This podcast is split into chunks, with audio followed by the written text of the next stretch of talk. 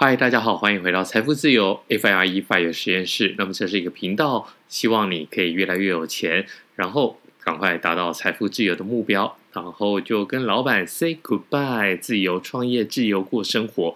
那么今天呢，我们来聊一聊有关于抄袭。那这个话题其实在我心里已经蛮长一段时间了，但是我一直没有想说啊，要把它讲出来。就是说，我们做这个 podcast，那很多人呢就会来私讯来留言说我们抄袭。我觉得这个是不是抄袭？我觉得这个真的是有点。严肃啦，那最大的一个问题就是说，你现在的很多的投资的一个观念，他都认为说啊，你这个就是比较政治正确，那 buy and hold 这种概念，那你说 buy and hold 这个对不对？我觉得当然是对啊。那你说股癌说 buy and hold 这个对不对？那当然也是对啊。所以其实，在投资方面，很多基础理论那就是一模一样的嘛。那你说到底有没有谁抄袭谁？那我也承认，其实我也有听股癌的 podcast，我也有听投资影的 podcast。我觉得在做 podcast 的时候呢，你听其他家节目或者是其他频道，我觉得这都是很很正常的。那因为最近有收到一个听众的留言，那他就是直接呛明的说呢，拒绝抄袭。那你不要在每一集都 copy 股癌的一个一个 idea 或是他的这个说法。我觉得他会这么激动。真的是蛮特别的，因为在在这投资的路上啊，很多时候你都会遇到很多很相似的事情。那不管你是用技术面，或是你用筹码面，或者是说你在投资上面，因为大家都经历一样的，比如说美股崩跌，然后经历一样的 V 型反转，那你也经历了台湾的这个 ETF 之乱，所以到底，市场上面的热度的话题可能就是那几个，所以我觉得在话题上面的选择，可能大家在话题上当然都要蹭热度嘛。比如说最近哎，王力宏的很红，那你不讲王力宏，那你要讲什么呢？那我们跟古癌最大的一个差别，我觉得，嗯，古埃当然是一个很厉害的一个 podcaster，那他长期霸榜，我觉得这个也蛮神奇的。但是你说我们讲的东西跟他讲的有没有有没有差别？那因为他的。他的这个 podcast 不是我每一集都有听的，所以我也很难想象想象说，嗯，我跟的跟他有那么相似吗？我觉得应该是说，第一个议题上很多事情是相同的，然后呢，再来就是说呢，很多的基本的投资概念也是一样的。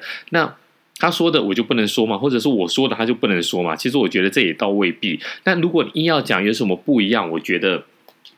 股癌他现在比较强调的就是说，呃，他要对比较多的投资人负责，所以呢，他在操作上面的话，感觉上或许他会做的很激进，但是在他的 podcast 里面，他竟并没有这么讲。那我们这边的话，其实我们就是把个股拿出来讨论。那之前的集数也有很多讲说啊。我们认错了美国的 Apple 股票，那这个就是我自己的一个操作。那我的点点位，我在一百四十块卖掉，一百四十五块左右卖掉，然后呢，我在一百七十块左右认错拉回来。我觉得这个一定就不太可能一样吧？难道有这么碰巧的事情吗？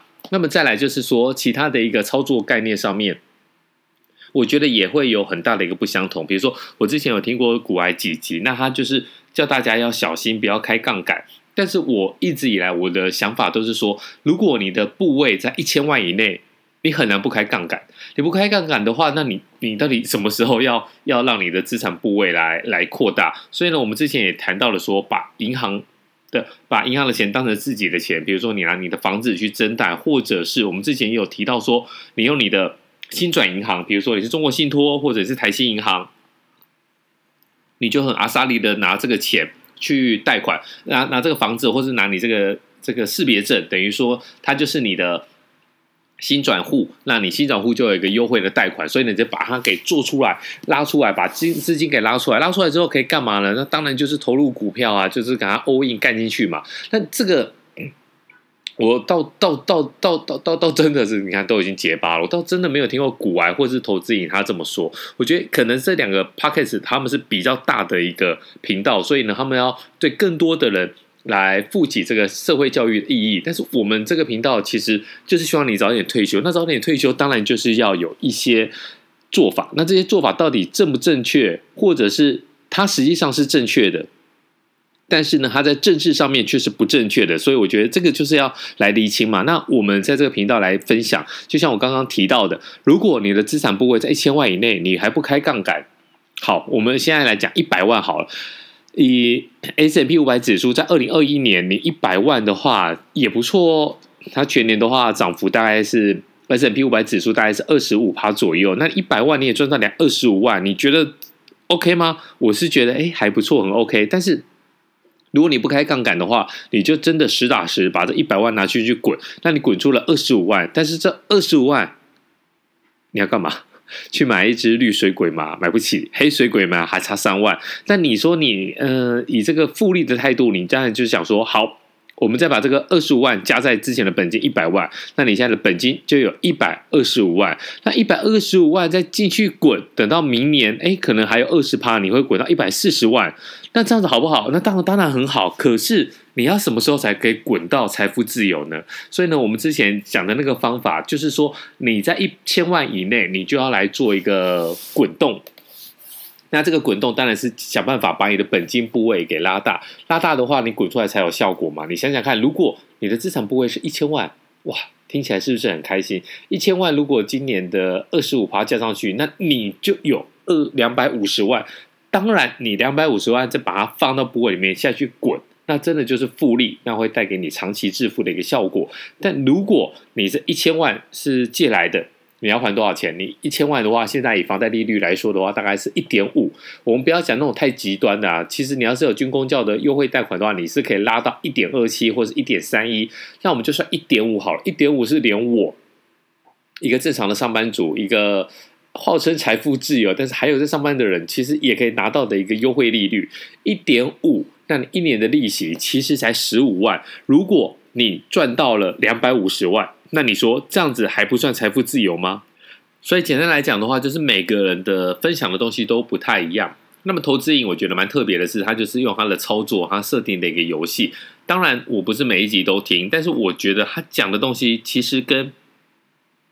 呃，股癌就很不一样啊，一个讲台股，一个讲美股，你怎么会把它混在一起呢？那像我们这种小小小奈米频道会被人家质疑，我觉得也还不错。他表示说真的有人听，但是你可能没有仔细听，或者是我们的集数太多了，你可能漏听了。其实就像我刚才提的那两点，真的是完全不一样。第一个，我的操作。这个价位就是我实打实的价位，我觉得不太有可能股癌或者是呃投资瘾会跟我操作到苹果一样的一一样的价位，然后再来就是杠杆的运用，我真心的认为你在一千万以内的话一定要开杠杆，不然的话你就是在呃我们这个时候就确实可以套一句古外的话，你就是在听气氛的，你就是来听爽的，你这个在投资市场里面的话，你就是哎沾一下呢，增加一点。聊天的一个资本，比如说啊，人家在干嘛，你也哦，我也有，我也有哦。比如人家在干嘛，哎，有有有有有，你就是这样沾一下。如果你真的想要获得比较大的一个财富，或者是你真的希望投资理财对你的生活造成比较大的影响。那你就想想看，一年多二十万跟一年多两百五十万，这个差异是多少？二十万可能是你薪水的三分之一，一般的小资主薪水大概七十五万嘛。那如果是两百五十万的话，可能就是你薪水的两倍。如果你一个月的薪水十万块，一年是一百二十万，然后好吧，年终奖金再给你十万块好了，那你两百五十万其实对你来讲就是非常滋补。但你还没有获得在一千万的这个资本的时候，可以怎么办？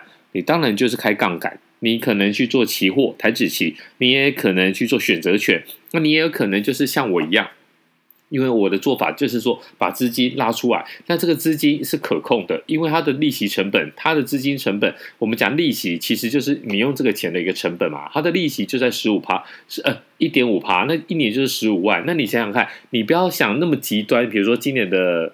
S&P 五百，虽然我觉得这个其实也是蛮实在的，因为今年确确实实是涨了二十五趴。如果你把它放在一些台股里面，我们之前有提到的比较稳健，它波动比较不会那么大的，比如说。呃，宏普银建股其实有蛮多这种宏普，或是中华电，或是和润这种，它就是每年会稳定的配息。然后呢，它的股价其实波动不会太大。那你至少一年也有六趴，六趴扣掉一点五趴，好了，就算扣两趴好了啦。那你还有四趴，你不觉得这是一个好的选择吗？就是食神里面有讲的，便宜的资金你不用吗？那食神里面是便宜的股票啊，便宜的牛肉，当然那个有点问题，但是。现实生活没有像电影里面那么刺激、那么精彩啦。那你就是算好你的资金成本，可以你就买进，买进之后就直接把它丢到股票市场里面让它去滚。如果不可以的话，那当然就是要想一想。那我们就用这一集小小少少的十分钟来跟大家回应一下，就是这个网友的一个留言啊。